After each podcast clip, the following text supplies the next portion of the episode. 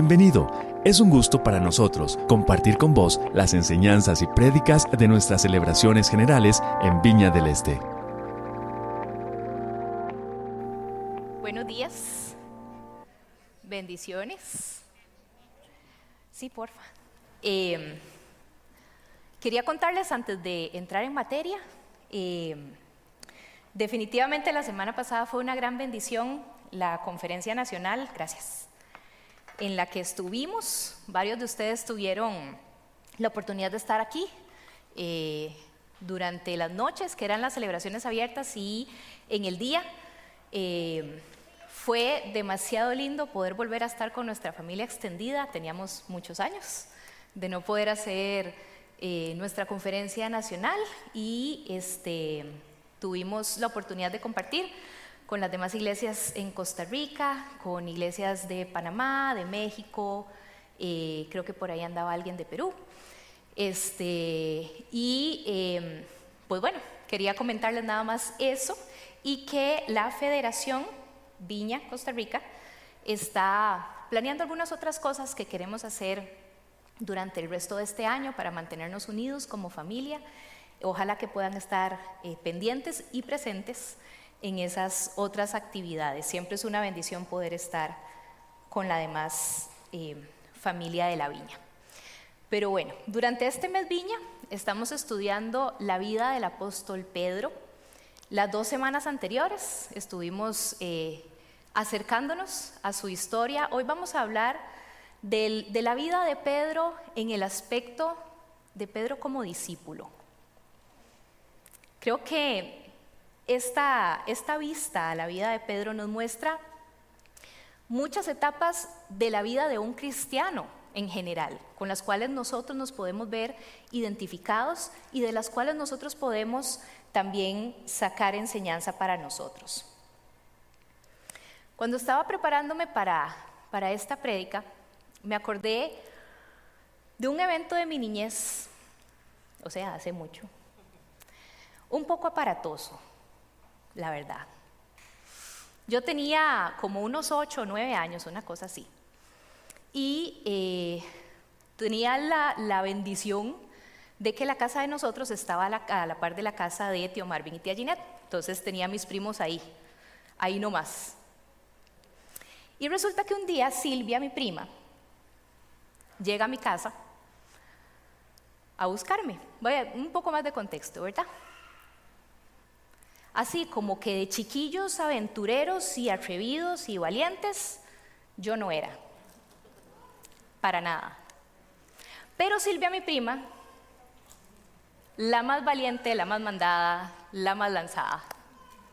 Entonces éramos ahí un par medio disparejo cuando jugábamos, pero ahí, íbamos, ¿verdad? Éramos felices. Resulta que ese día llega Silvia a buscarme a la casa y me dice, Mo, tengo una idea. Vamos a la cuesta en bici y nos vamos a tirar de la cuesta en bici, pero no vamos a tocar los frenos. Mo, va a ser chivísima.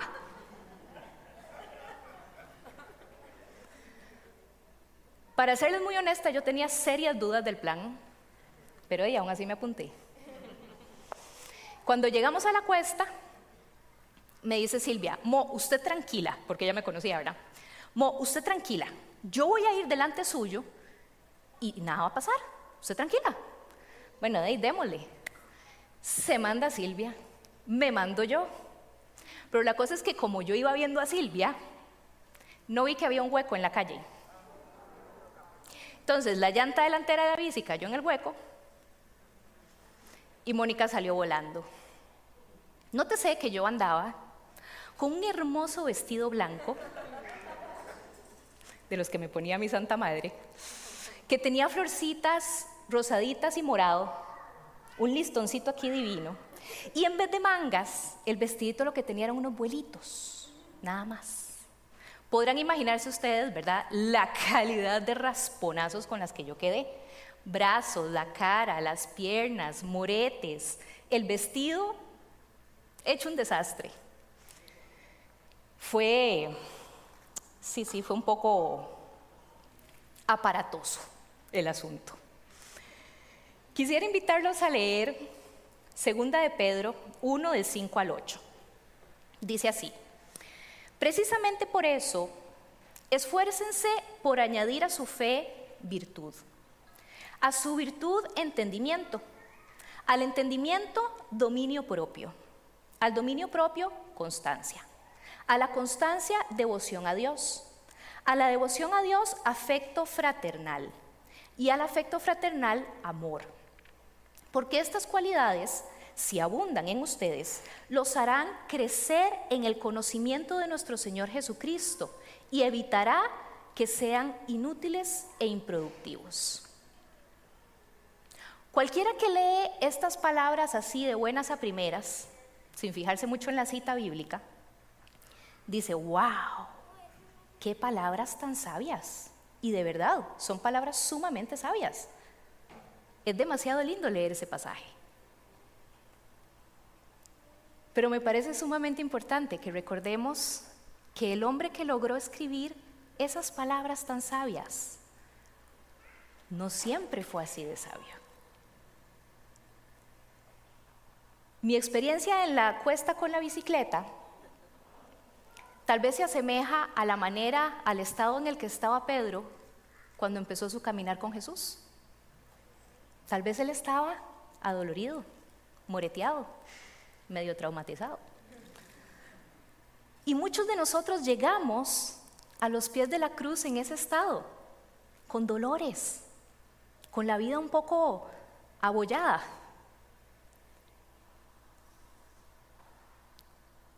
Este hombre, que se llamó a sí mismo testigo de los sufrimientos de Cristo en 1 de Pedro 5.1, no estaba en primera fila en la crucifixión de Cristo. Él estaba muerto de miedo. Pedro nos llama a servir a Dios, pero lo vemos que cuando Jesús estaba lavándole los pies a los discípulos, se quedó sentadito. Pedro nos llama a tener la mente clara y a estar alertas para poder orar pero cuando el Señor le pidió que se quedara despierto, orando, se quedó dormido. Él nos llama a someternos a toda autoridad humana, pero fue el que le voló la oreja al siervo del sumo sacerdote. Y no digo esto en detrimento de Pedro, en lo más mínimo, en lo más mínimo. Lo digo porque quisiera que hoy nosotros tengamos esperanza. Quisiera que hoy nosotros tengamos esperanza de que Dios, así como llevó a Pedro a ese nivel de madurez y de sabiduría que leíamos hace unos minutos, así nos puede llevar a nosotros en un proceso de crecimiento constante, aún cuando no nos sintamos tan hábiles. El Pedro que nosotros leemos en los evangelios llegó a convertirse en el Pedro que vemos en los hechos y el Pedro que escribió esas dos epístolas. Tomó tiempo, tomó esfuerzo y tomó disposición. Pero el Señor lo moldeó de tal manera que llegó a ser el gran hombre, el apóstol que hoy nosotros conocemos. La buena noticia es que el mismo Espíritu Santo que obró la vida en la vida de Pedro es el mismo que está activo hoy y dispuesto a trabajar en la vida de todos los que han puesto su fe en Cristo, usted y yo. Todos estos detalles de la vida del apóstol Pedro los podemos observar a lo largo de las narraciones de los evangelios. Cómo Pedro fue tomado durante esos años en que caminó con Jesús y poco a poco su vida fue transformada. Y aún cuando ya su Señor había ascendido durante su ministerio, él siguió siendo formado por el Señor. Nosotros estamos en una constante formación en manos de Dios durante toda nuestra vida.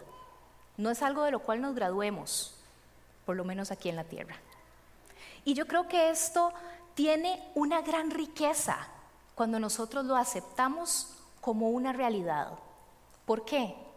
Porque esto nos permite tener suficiente visión panorámica para celebrar cada uno de los pasos que damos hacia adelante y para no desanimarnos completamente cuando lo que dimos fue un pasito atrás.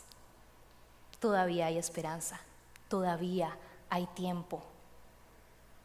Y esta perspectiva de que estamos en un proceso de larga duración la podemos ver muy bien en varios ejemplos de la vida de Pedro. Cómo él daba pasos hacia adelante y a veces daba pasos hacia atrás. Veamos algunos de esos pasos hacia adelante. En el pasaje que estudiamos las últimas dos semanas, nosotros podemos ver a un Pedro obediente y humilde. Que alguien que tal vez en ese momento no conocía mucho, con costo sabía quién era, llegara y le dijera cómo hacer su oficio, en lo que él trabajaba todos los días. Y aún así fue lo suficientemente humilde como para hacer caso. Cuando el Señor le dijo, deje todo y sígame, fue obediente. Y humilde en el reconocer su pecado y la santidad de quien él tenía enfrente. Otro gran acierto de Pedro fue que él fue el primero en reconocer verbalmente a Jesús como el Mesías y como el Hijo del Dios viviente. Esta expresión tenía doble poder. No solo estaba reconociendo a Jesús como ese Mesías, sino que estaba reconociendo a Dios como el Dios viviente en medio de tantos dioses hechos a mano que habían en ese momento. Y ahora. Finalizando el tiempo terrenal de Jesús, justo antes de la ascensión, Jesús le declara a Pedro, que está tan seguro del crecimiento que ha tenido, que lo respalda para que sea el que extienda la iglesia. Yo creo que eso es como casi que la graduación, ese voto de confianza. Algunos pasos hacia atrás de Pedro. Pedro muy humano, muy emocional.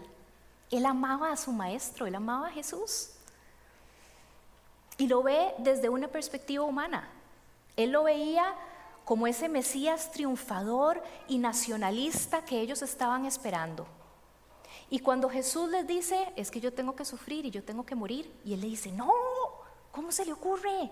Mejor ni se acerque allá, no vaya para que no lo pesquen. Y Jesús lo corrige.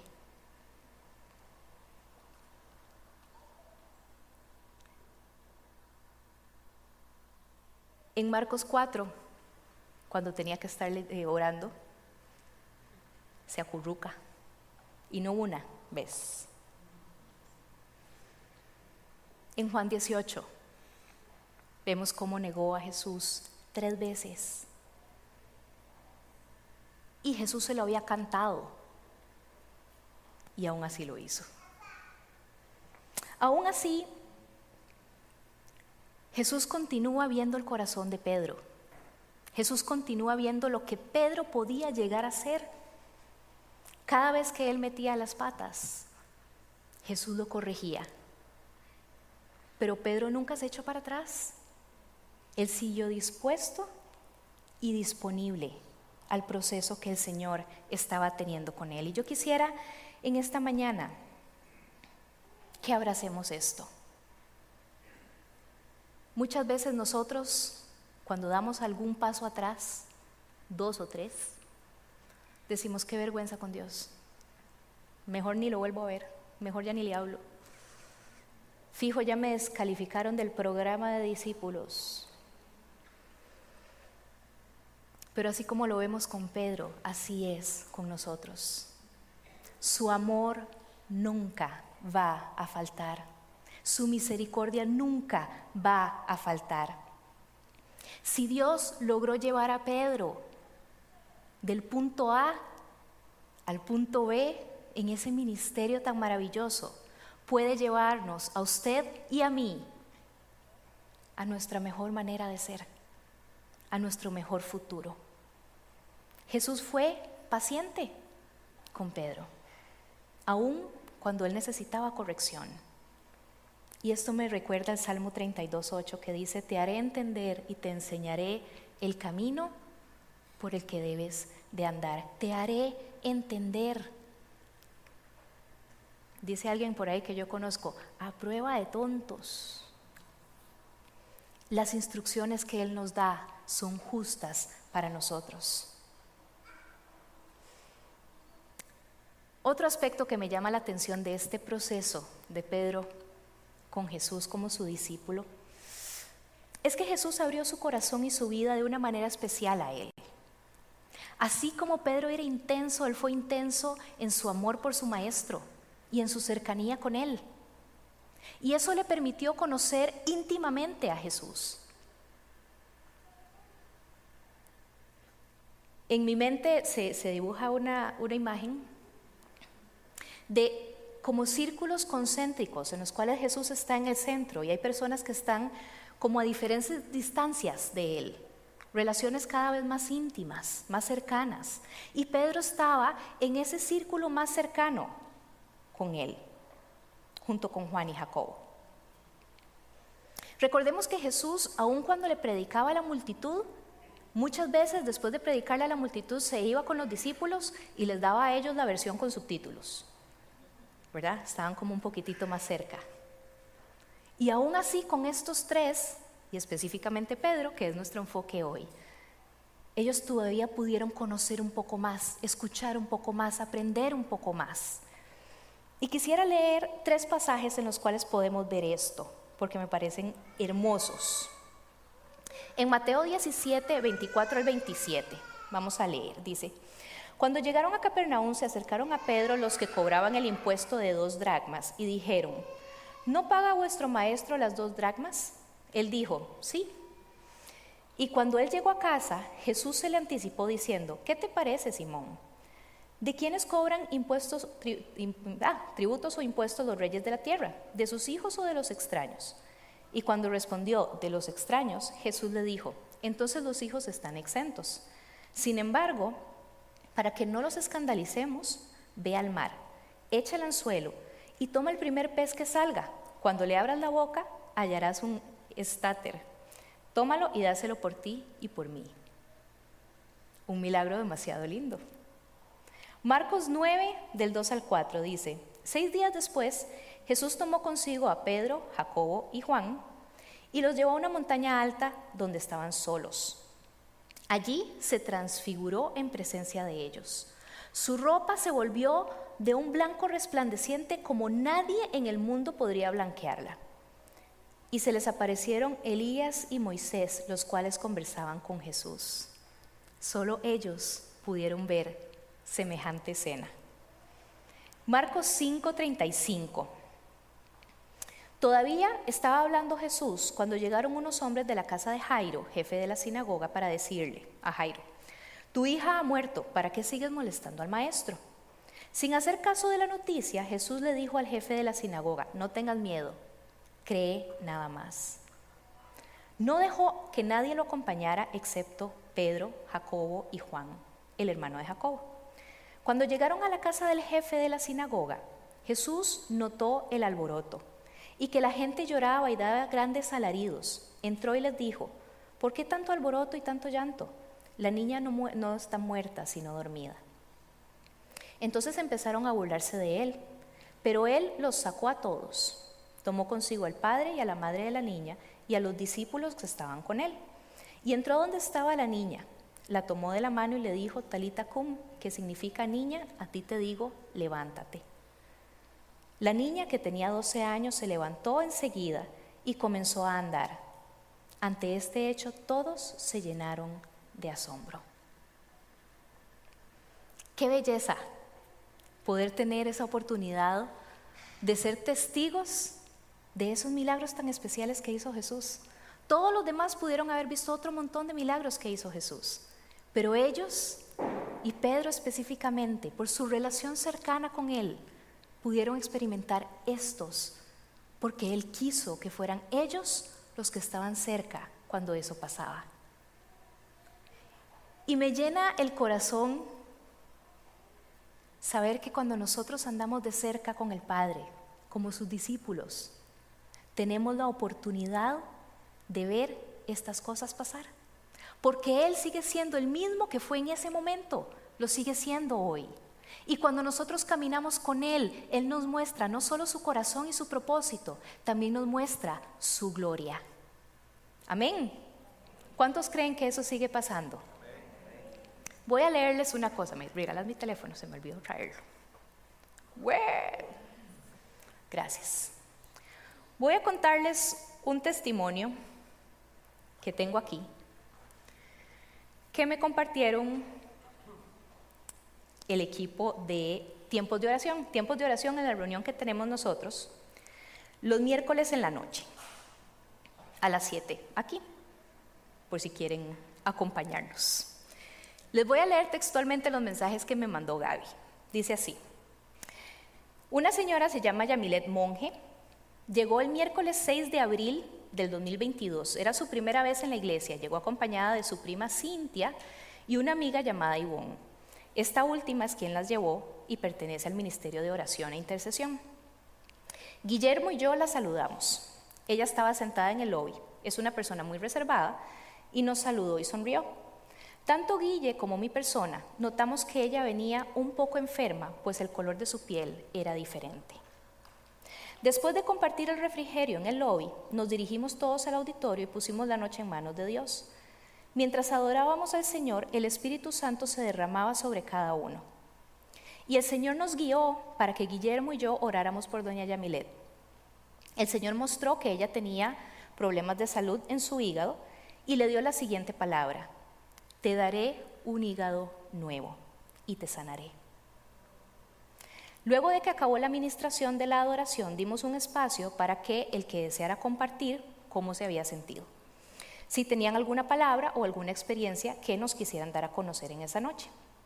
Doña Yamilet fue la primera en levantar la mano. Ella estaba quebrantada, pues cuando recibió la palabra lloraba y daba gracias a Dios.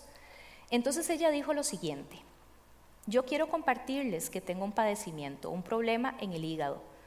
Y hoy cuando oraron por mí, sentí que Dios me estaba dando un poco de hígado nuevo. Tengo 10 años de estar esperando un trasplante. Ella sonrió y el color de su rostro era otro. Sus mejillas tenían un color rosado, además con brillo, y estaba gozosa. Todos los que estábamos ahí lo estábamos. Lo notamos y se lo dijimos de una vez, confiando que se veía muy bien y que creíamos en lo que Dios ya había empezado a hacer para el bien de su salud. A la siguiente semana, nuestra amiga Ivonne nos escribió y dio testimonio sobre lo que el Señor seguía haciendo en Yamilet, ya que al día siguiente de haber orado por ella, la habían llamado del hospital y le dijeron que la próxima semana le realizarían un trasplante de hígado, después de 10 años de espera. Doña Yamilet estaba muy feliz y agradecida con Dios y dijo que quería dar el testimonio luego.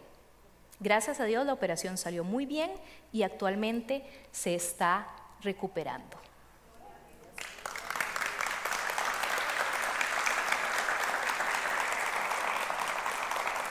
Esas son las cosas que pasan cuando nosotros caminamos cerca del Maestro.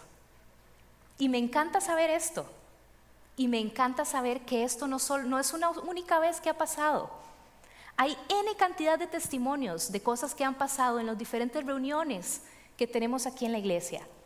Y cada uno de nosotros puede ser herramienta del Señor o protagonista de un milagro de ese calibre. Quiero retomar una frase de Mike de la predicada de la semana pasada. Jesús sana, restaura y potencia en nosotros. A lo largo de los evangelios nosotros podemos ver a un Pedro que en múltiples ocasiones tuvo tal vez poco control de sus reacciones, de la creatividad de las soluciones que proponía, tal vez hasta de sus palabras. Hubo momentos en los que tal vez podría haberse visto un poco imprudente o impulsivo. Pero Pedro sobrevivió a sí mismo. Por la gracia del Señor y con la guianza de Jesús, esa mente activa y ese carácter decidido lograron ser herramientas sumamente importantes para el reino de Dios. Pedro vivió en un momento clave del nacimiento de la iglesia. Y definitivamente en ese momento de la historia se necesitaba alguien con esa seguridad, con esa rapidez de tomar decisiones, con esa mente que volaba cuatro pasos adelante. Porque la iglesia estaba sobreviviendo, apenas era un bebé y estaba siendo perseguida por todos los ángulos. Y Pedro logró ser ese apóstol que la llevara hacia adelante.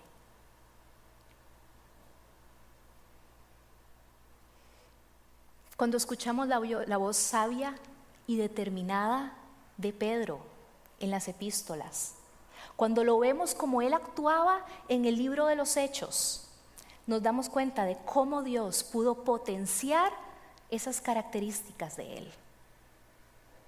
Jesús ayudó a Pedro a superar sus miedos. Lo vemos en el pasaje cuando él sale de la barca en medio de un mar agitado y el miedo llega a él y el Señor está ahí para ayudarlo a superar ese momento. Lo vemos incluso cuando ya él estaba ejerciendo su ministerio y temeroso y dudoso entró por primera vez a la casa de unos gentiles y el Señor lo respaldó en ese momento también. Dice primera de Juan 4:18, en el amor no hay temor, sino que el perfecto amor echa fuera el temor. Jesús nos ve como Él quiere que nosotros seamos. En aquel primer encuentro, Jesús llamó a Simón Pedro, a ese pescador áspero, impulsivo, Jesús lo vio como una roca firme y fiel. Definitivamente Jesús usa héroes insólitos. Pedro era un pescador, una persona humilde, tal vez sin, mucho, sin mucha educación formal, con un carácter que más bien algunos dirían, hmm, Pero dice Hechos 4 que cuando él hablaba, hablaba con tal autoridad, con tal sabiduría, que la gente se daba cuenta que había estado con el Maestro. Eso es lo que pasa en nosotros cuando nos ponemos dispuestos a seguir ese proceso, cuando queremos invertir el tiempo y cuando queremos tener la humildad de que el Padre nos siga moldeando cada día de nuestra vida. La próxima semana vamos a hablar de cómo el Señor restaura en nosotros algunas cosas. Pero quiero dejar el tema por hoy aquí. Quisiera invitar a los músicos a acompañarme.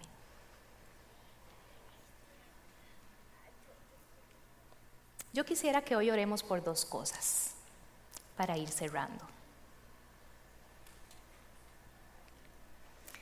En primer lugar, quiero orar por quienes el día de hoy están necesitando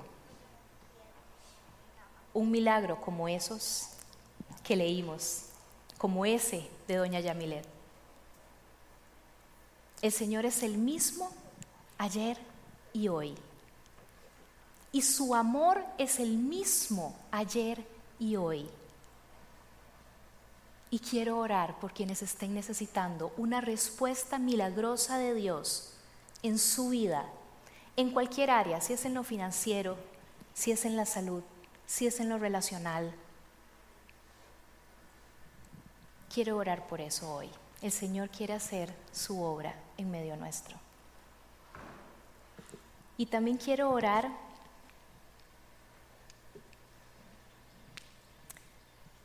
por quienes tal vez han dejado de poner atención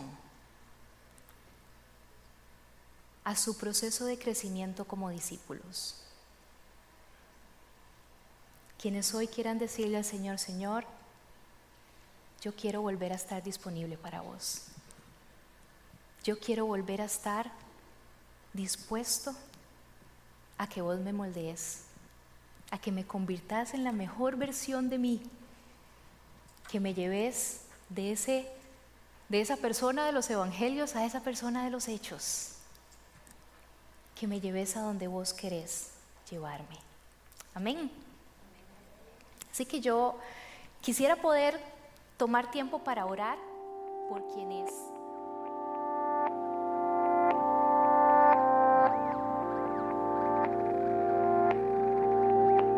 Nos encanta poder compartir con vos las prédicas de nuestras celebraciones. Esperamos que esta haya sido de bendición para vos.